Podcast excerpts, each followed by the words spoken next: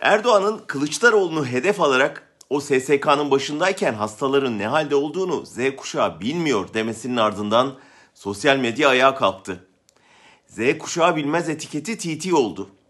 Z kuşağı iktidar baskısına, havuz medyasına, eğitim bulamacına rağmen her şeyin farkında olduğunu bir kez daha serdi ortaya.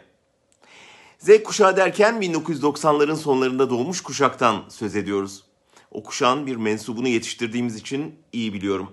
Evet, ne yazık ki Recep Tayyip Erdoğan'ın yönetmediği bir Türkiye'yi hiç göremediler ve bunun bıkkınlığını yaşıyorlar. O yüzden Erdoğan'ın o konuyu hiç açmamasında yarar var.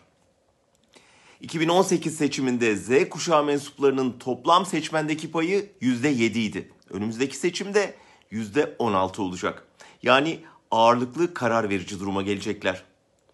Apolitik olduklarını, seçimi çok takmadıklarını, ilk fırsatta kapağı yurt dışına atmaya çalıştıklarını sananlar yanılıyor.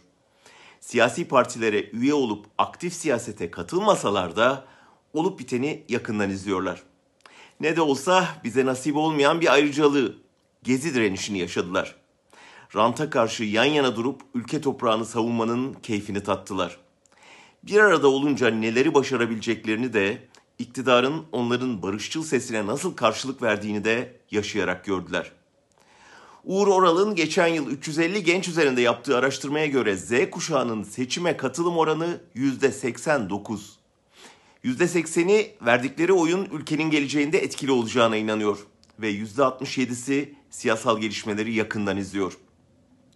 %86'sı siyasi partilerin seçim propagandalarından etkilenmediğini söylüyor. E onlar dijital medya kuşağı. Gelişmeleri sosyal medyadan izliyorlar. O yüzden mesela metinleri camdan okuyan bir lider canlı yayında şaşırıp geri al geri al deyince onun siyasi ömrünün bittiğini şıppadanak anlıyorlar.